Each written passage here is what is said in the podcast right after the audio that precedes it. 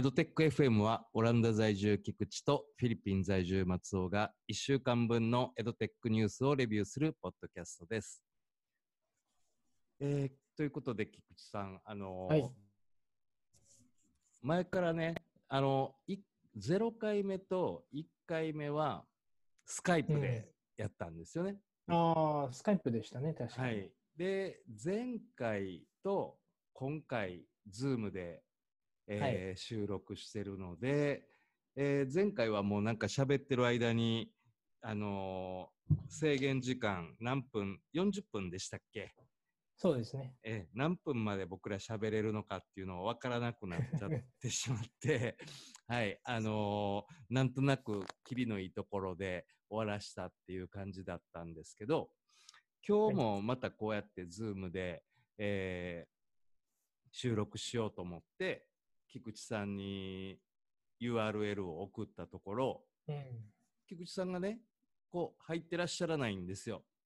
うんうんうん、で、ふと見たら僕の画面に菊池さんを承認しないといけないっていうシステムに変わってて、はい、あれなんだこれって思ったんですけど、なんか、あれですかね、いろいろこう、ズームも今変わってるところなんですかね。ズームの、まあ、ずこの今回の、ね、コロナの件で、ズームを使うユーザーがドカーンと一気に増えたんですけども、はい、まあ、こう目立つとね、こう穴をつくやからがどんどんやっぱ出てくるもので、はい。えーまあ、セキュリティに関して、えー、謳ってる、ズームがペ、はい、えーと、サイトに上げてるものが本当は実現できてないんじゃないかとか、はい。まあ、他にも粗がえー、登場したんだとか、なんかいろいろつつかれるわけですね、脆弱性だって。はい、ただまあ、ズームも頑張って、まあ、エンジニアかなり優秀で、うん、えっと、シスコの他のプロダクトの、うん、えー、出身の方が作ってるので、もう毎日のようにつつかれたところを頑張って修正してるわけですよね。うん、毎日アップデートがズームにもかかって、まあ、いろいろ仕様が変わってるんですよね。で、ちょうど一昨日ぐらいから、えー、ですか、パスワードが必ず、えー、デフォルトでセットされるようになったり、うん、これは Zoom bomb っていう、いわゆる知らない人がいきなり入ってきて、はいはい、ポルノのサイトとかを表示させてしまわないための一つの策だと思うんですけど、うん、まあ、そういうの、パスワードがデフォルトでセットされたり、あと、先ほどおっしゃってた、うん、なんて言うんでしょう、ホストが承認しないとルームに入れない、うんうんうん、だとか、まあ、いろいろ出てきてるんですよね。うん、でまあ、一度追い出した人が再び入れないようにするだとか、まあ、そういうのどんどんどんどんアップデートされて、まあ、うん、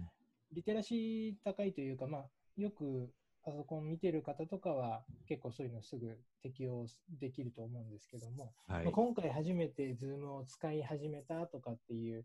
方とかは結構混乱して、うん、もう画面見えてるんだけど声が届かないだとか、はい、なんか部屋に入れないだとか、まあ、いろいろなことがまあ、混乱が起きてるっていうのが実情ですよね。うんいや、でもまずは、まず、あれです、シスコ関係っておっしゃったのが、あれですかね、ウェ WebEX ですよね。はい、そうですね。の出身系だと結構これ使ってる会社が多くて、私も以前使ってたんですけども、うんうん、まあ、そこの出身のエンジニア、まあ、出身の人が、えー、作ったのが Zoom だって聞いてますね。なるほど、なるほど。あの、なんか大企業、僕も前職では大企業であればあるほど、あの、うん、スカイプはアウトで、セキュリティ的に。うん、で、えー、WebEX のなんかあのシステムに、ここに入ってくださいみたいな形でアドレスを送られてくることが多かったので、うん、はい。なんかそこはね、結構馴染みがあったんですけど、はい。はい、で、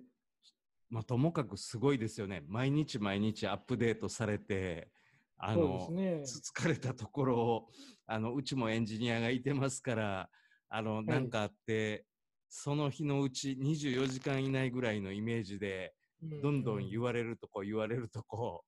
対応していってるようなイメージなので、すごい人らやなと思って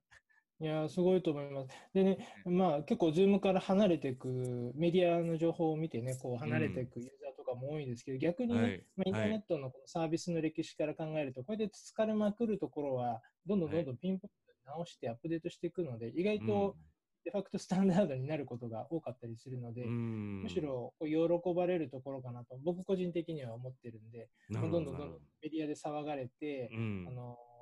脆弱性があるところはどんどん直していってほしいなと、そうですね。うん、逆に安心しますね。うん、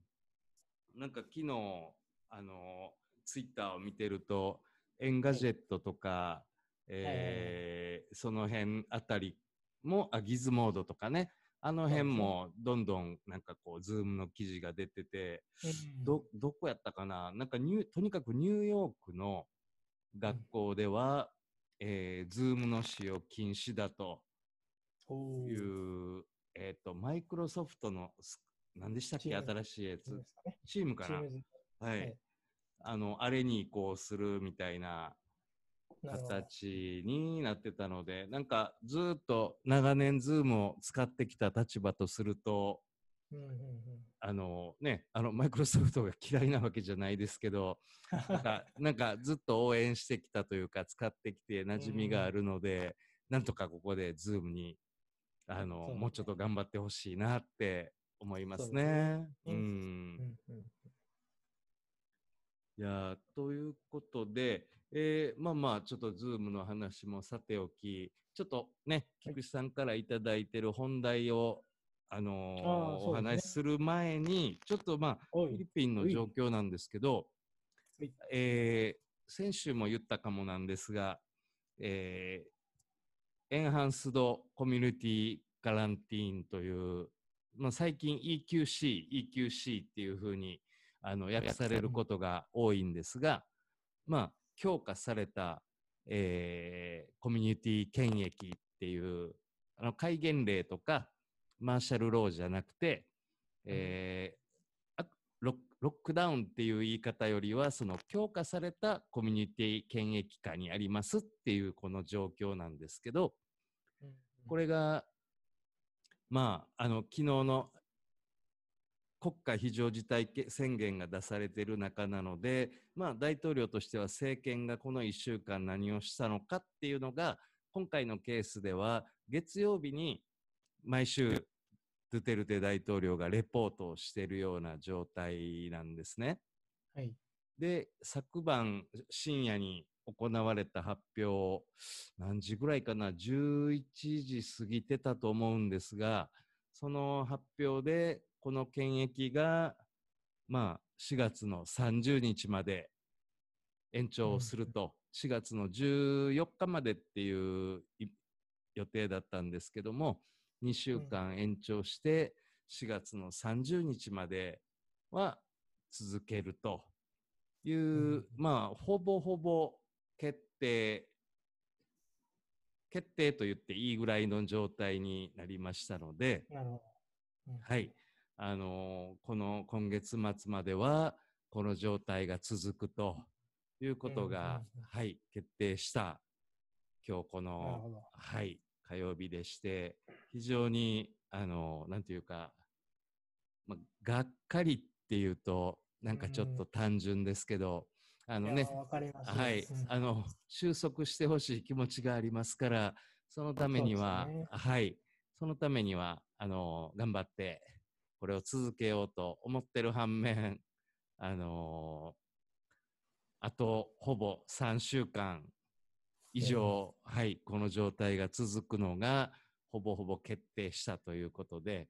結構、あの、はい、どよーんとした気持ちになってます。で、結構まだ先は見えない、見通しはついてない感じなんですかね。えー、っとですね、結構その、感染者数とかは増えてはいってるんですけども、はい、えー、あの格段にロックダウンの成果が出てるというような数字になってきてるので、うん、はい、あの爆発的なこう感染、なんて言うんでしょう、オーバーシュートとか、そういうところよりはこう下がっていってるようなのが数字から見て取れるので、そういう意味で言うと、やっぱり一定成果が出てるので、ここでもうさらに2週間頑張って、完全に封じ込めようっていうのは、あのよく理解できますね。なるほど。はい。ただ、あのーまあ、そういう数字的には、なんでしょう、あのー抑え込めてるっていうような印象もある反面、こう、脳梗塞とかで、えー病院に運ばれた人も、こう道端で処置されてるような、あのうん。ある意味もう医療崩壊って言っていいんじゃないかと思うような状態なんですね。なのでそういう意味、あと、歯が痛いけど病院行けないとかね、僕もこはいれ、もうすごい恐ろしいですけど、もしそうなった時にっていう、なんか医療崩壊に対するこう危機感みたいなものもすごく増えてきてますし、うんあと医療だけじゃなくて、その金融面でも、僕なんかももう、例えば社員に全員にフルにあの給料を払おうっていうような小口現金ってもうないですから、あの次のこれがあと3週間あるっていうことはもう1回給料日が20日にあるわけで、うん。この20日の給料日っていうのはもう IT チームのこうしっかりフルで今も働いてくれてる子たちの給料なんかもちょっとまあどうやって払おうかなっていうようなところに来てるっていうのもありますし、えーな実は今日ですねこの菊池さんとお話しする前に、はい。僕あのセブアナっていうところに行ってきたんですけど、あのなんでかっていうと先週金曜日に、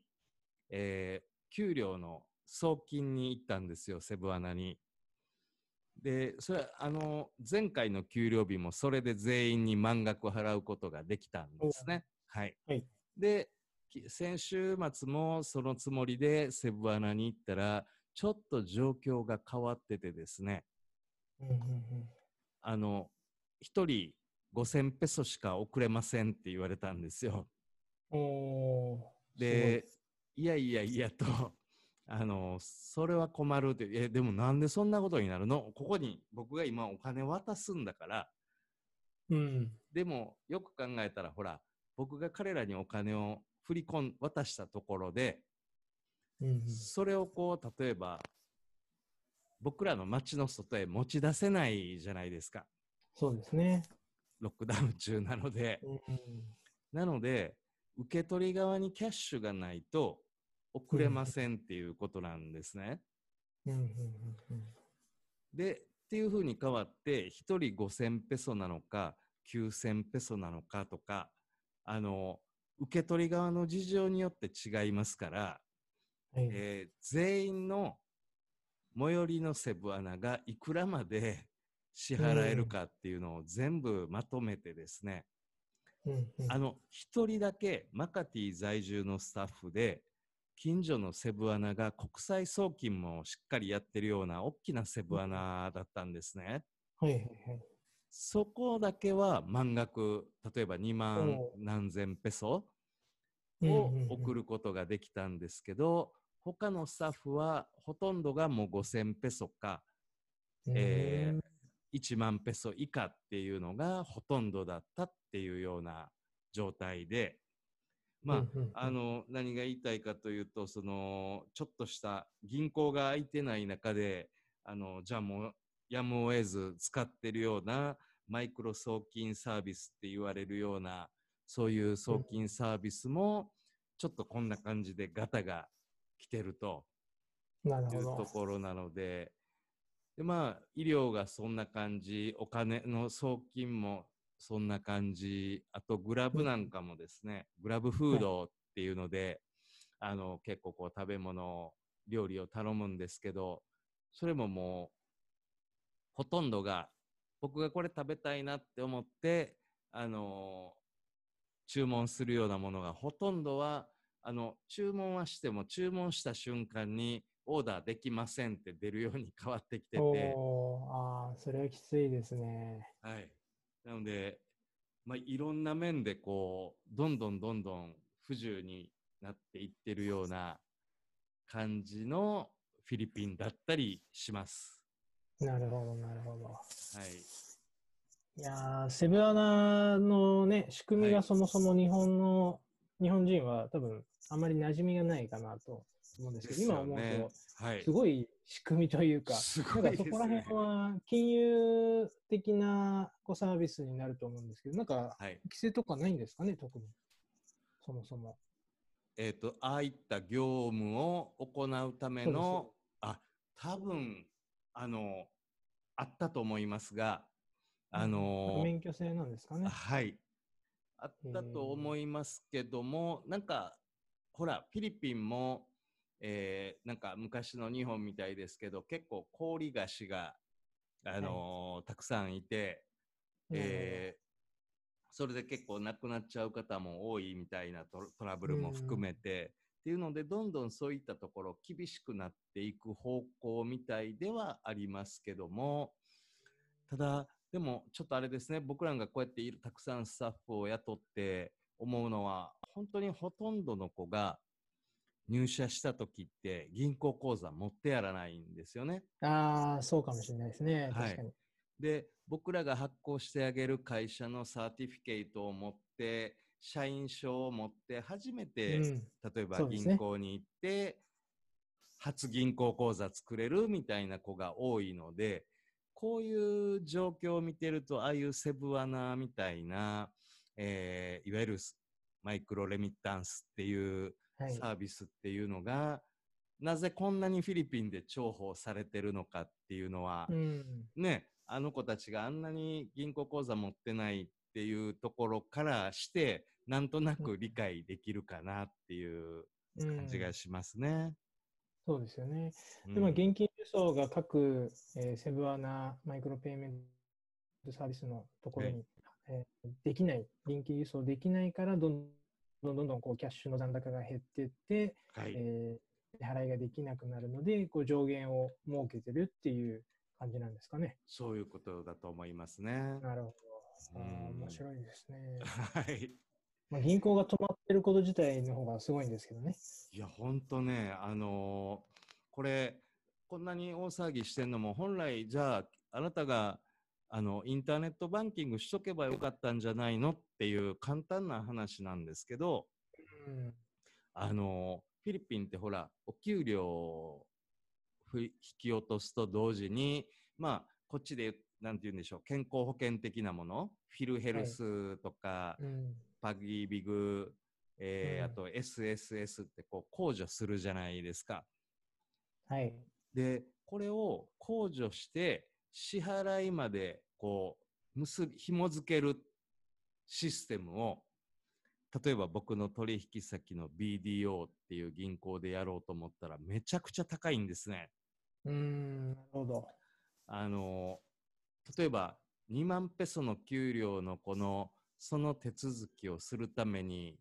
あの、いくら払わなあかんねんっていう、ちょっと現実的じゃないぐらいの金額を払わないといけないっていうところがあって、そうなんではい。でこれが、で、僕がそ、そう、あまりにも高すぎて現実的じゃないので、うん。えーそこで考えたのは、例えば BPI っていう別の銀行だったらうん。もうちょっと安いんですね。あこれはありだなぐらいの。なので、一旦お金をエンキャッシュして、給料全体を BPI に移管して、ん。うん BPI から、えー振り込みと、えー SSS 各種控除っていうのをやるっていうのが一つの方法として考えられてて、うん、もう一つは、えーその SSS とか、その控除して、電子送金するとこまでは結びつけずに、給料だけは払うけども、そ、それは SSS とかの金額を控除した分を振り込んで、控除した額は、えー別途 eGov っていうその各控除したものを振り込むところだけを総額でそれぞれの先へ払い込むっていう形でコネクトすると、うん。あの個人個人を全部紐付けるっていう作業にならないので、そんなに高くないかもしれないなってうっすら思ってただけで、それを実行してなかったんですね、どちらも。はい。なので、銀行が閉まってる以上、お金を下ろせないっていう現状に陥ってしまってるわけなんですけれども、はい。はい。ですので、ちょっと落ち着いたら、ここら、あの、解決したいなというふうに思ってます。うん、はい。そうですね。うん。なるほど。オランダのちょっと状況を説明しますか。はい。ぜひぜひ。えっと、ちょっと前回どこまで言ったかなっていうのも思い出せないんですけども、えっと、先週の火曜日ぐらいにもこちらで、えっと、やはり、えー、政府、ガバメント側から説明が、まあ、引き続きありまして、もともと4月6日、昨日までの、はい、えー、なんて言うんでしょう、インテリジェンスロックダウンとかなんか呼んでたりするんですけど、はい。えー、外出禁止ではないものの、うん、えー、外にできるだけ出ないようにっていうような、はい。うん、えー、ソフトなロックダウンが行われてたのが昨日までだったんですが、まあ、それを延長し、うん、えー、と4月の末まで延長しますよっていうのが先週発表されて、うん、まあ、学校、小学校を含めたすべての学校が閉鎖していること、あとレストランなど飲食店、あと美術館とか、あと美容院ですよね、それも、えー、全部閉鎖。あと、まあ、イベントですよね。人が集まるイベントの禁止と、うん、あと、可能な限り在宅勤務と自宅待機っていうのが、うん、えー、まあ、月末まで延期、延長されたっていうのが、今今のオランダですと。なので、まあ、正直、人、あの市民、ね、国民一人一人の判断に委ねるところがかなり大きいところがあるんですね。外出する、しないについては。うん、なので、まあ、しない人は本当ずっと自宅にこもっていて、うん、えー、スーパーとか買い物行くときだけ外に一人で外出する。っていうパターンがあったり、あとまあ週末とかはさすがにもう耐えきれなくてちょっと一人で散歩行ったりだとか、まあ、自転車でぐるっと、うん、えー、走ってるとかそういう人とかは、まあ、結構割と目にする感じではありますね。うんなんで人それぞれこうリフレッシュの仕方をキープしながら、うん、まあ、できるだけ自宅で待機するっていうのが今のオランダの状況ですね。なるほど。あのすごい僕が初めて菊池さんからオランダのその施策っていうのを聞いたときにあの、はい、目から鱗のあの、なんて言うんでしょうざっくり言うとみんなでかかっちゃいましょうっていうね。かかっちゃっても健康であれば重症化しないんで、けんぜひ健康でいようと。そうですね、はい。すごい斬新だったんですけど、だからといって、うん、あのー、野放しにするわけじゃなくて、はい、それ、それなりにこう、あのー、インテリジェントロックダウンですか？その、はい、それなりにちゃんとこう、封じ込め的な、その、ね、拡大を避けようとする、あの、アクションもちゃんと同時並行で行われてるんですよね。そうですね。うん、あのまあ、正直メディアの感染者数だったり、あのはい、いろんな数字出てますけど、もうここまで来ると皆さん多分分かってると思いますけど、あんまりしん、うん、なんかどこまで信用していいか分からないですし、うん、各国出てる数字を単純に比較しても、うん、まあ、検査するしないのレベルが全然違ったりするので、全然実態が分からないじゃないですか。なので、まあ、正直その、この施策が成功してるかどうかっていうジャッジメントは、今今できないかなと、答え合わせは5年後とか、そういう話になるのかなと。まあ、次次のコロナが来た時にどれがベストだったかっていうのが判断できればいいなとは思うんですけども、うん、まあ、今この施策を貫き通そうとしているので、はい。まあ、街中というか、あのまあえー、あちこち散歩とかしてても、うん、まあ、黄色のベストを着た衛生局の方が、まあ、ちらほらやっぱ歩いてるんですよね。うんうん、であまりにもこう近人と人が近づきすぎて、えー、散歩してたりだとか、まあ、うん、井戸端会議やってたりすると、うん、まあ、1.5メートル離れましょうっていうルールも作ってるので、1.5メートル離れてねっていうふうに注意しながら歩歩いてる方が結構いるんですよね。でそれを歩いてる衛生局の方もいれば、うん。まあ、バイクでぐるぐる回ってる人もいたり、はい車はい。うん、注意して回ってる人もいたりとか、うなので、んまあ、そういう巡回を強めてるってところも、うんあの一つやってるベストエフォートで頑張ってるのかなっていうのは見受けられますね。なるほどです。うん。じゃあ本当にいろんな各国様々で、そうですねえ、あの、本当にみんながみんなちゃんと真剣にどうすればいいか考えた中でのうん生まれてる違いなので、あの、興味があるというか、あの、うん他人事じゃないですけれども、一体どうするのが、はい、一番いいのかっていうのは、我々全員がこれでね、学べるんだろうなっていう、はい。うん。ではではですね、えーっと、一個、菊池さんからいただいているニュースをちょっと、はい、はい、ぜひぜひ。ニュースというか、まあ、スタートアップの紹介で、まあ、自分が追っかけてる、えー EU 側のメディアさんで取り上げれて、取り上げられてたもので、まあ、オランダのスタートアップ、スタートアップだったんですけれども、はい、えっと、ロコモ語、まあはい、ちょっとスペルが、えー独特なんですけど、まあ、造語なのかなと思うんですけど、ロコモ語っていう、はい。えースタートアップがありまして、まあ、そはい。こがプログラミング教育っていう分野で、えー事業をやってる会社がありますと。はい、で、えっとまあ、何を提供してるかっていうと、えっとはい。まあ、子供がよく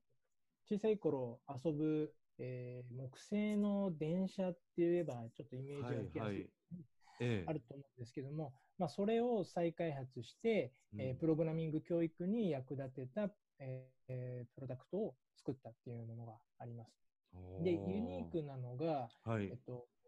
まあ、日本でも他にも世界中でプログラミング教育のプロダクトってもううじゃうじゃ出てきてていろんなものがあると思うんですけれども、はい、えっと、ここのロコモ語の面白いところはこのプロダクトが結構年齢層が幅広く使えるっていうものがあるんですね。うん。で一応はい。歌ってるのは4歳から12歳って書いてあるんですけど、おそらくもっと上の年齢まで使えるかなっていうふうに自分は、えー捉えました。うん。で例えば、えーまあ、木製のただの電車がこうつながってるだけなんですけども、はい、まあ、これを最初で小さい子どうやって遊ぶかっていうと、まあ、はい。レールを引くわけなんですが、レールはカラーテープなんですね、まず。はい、はい、で、黒いカラーテープを軽く引くと、はい、電車がこの上を、まあ、自動追跡して走ってくれるっていうものが。で、青いテープを例えば、えー代わりに引いたりすると、はい。そ、のところだけ、えー電車の一部が点滅したり光ったりしてくれたりするんですね。でうん。グル、グリーンのテープをじゃあ逆に引いたらスピードアップするとか、まあ、要はカラーテープの色によってはい。プログラミングができるって言っちゃうとちょっと課題表現かもしれないですけど、動きを変えることができるっていうのが一つ低年齢層の、えーうん。遊び方っていう提供をしてますと。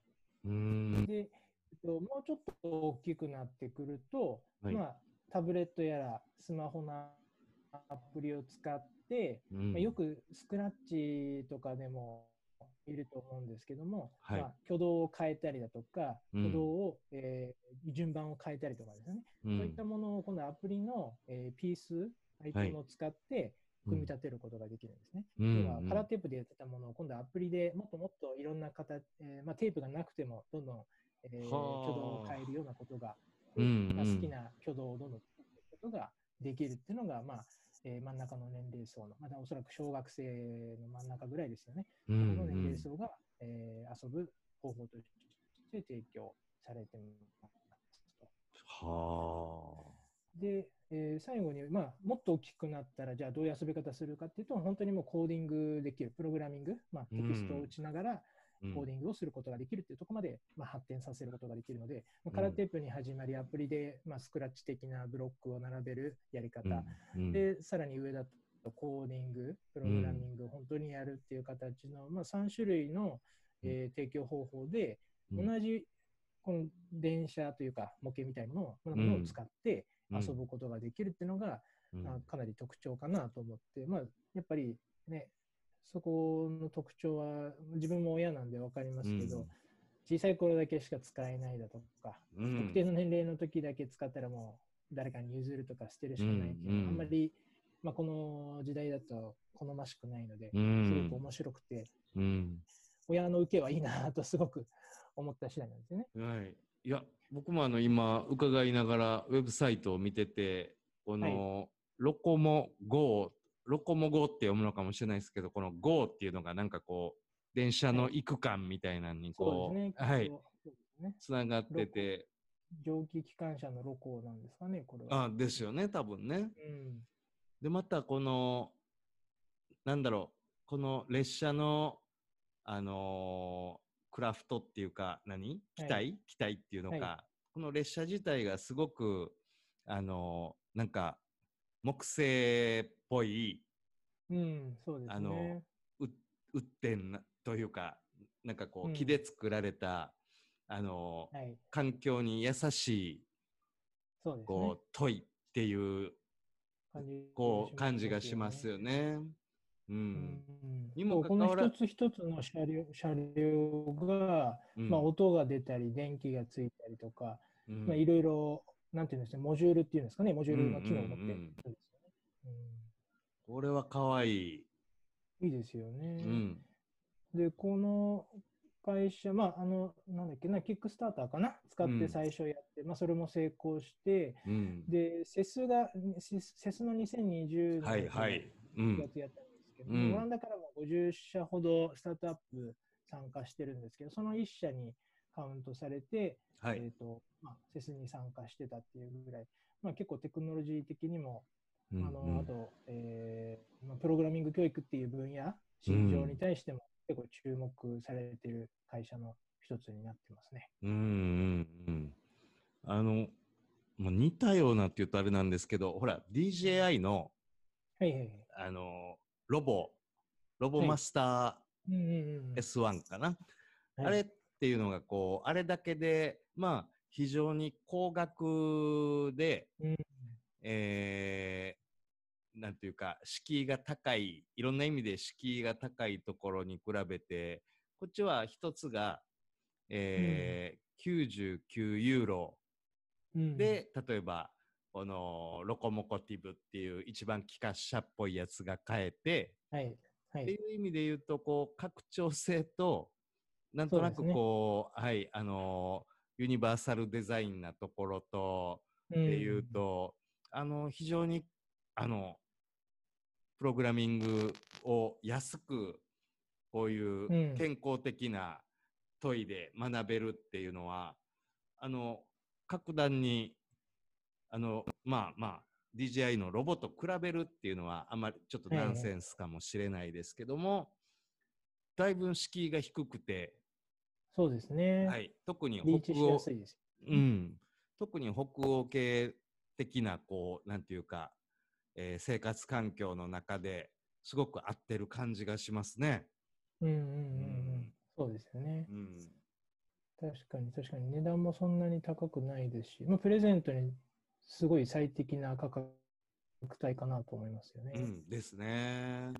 うんうん。実際ね、プログラミング教育必須化される日本ではありますけど、うん、まあ、エンジニア出身というか、とのみとしては、本当に全員やる必要はあるなという、はい。はい。正直あったり、要は向き不向きといううかね、ん。好みのがかなり強いと思うので、うん。あの本当にね、全員がこれ、な学ぶのっていうところはありますけど、まあうんこういう価格帯とパーツごとにどんどん拡張していけるんであればね、うんもう親としては最低、なんだろう、えっとまあ、もし向かなかったら途中で、ねうん 追加するのをやめるっていうのもできるってそうですね。うん。うん。ドカンって全部買ってしまうと、うん。こう強強制してしまいそうなんで。うんうん。ではですね、あのーちょっとあれですね、あの、このロコモゴ、ロコモゴは、あの、追っかけて、あのー注目したいところですね。うん、うん、そうですね。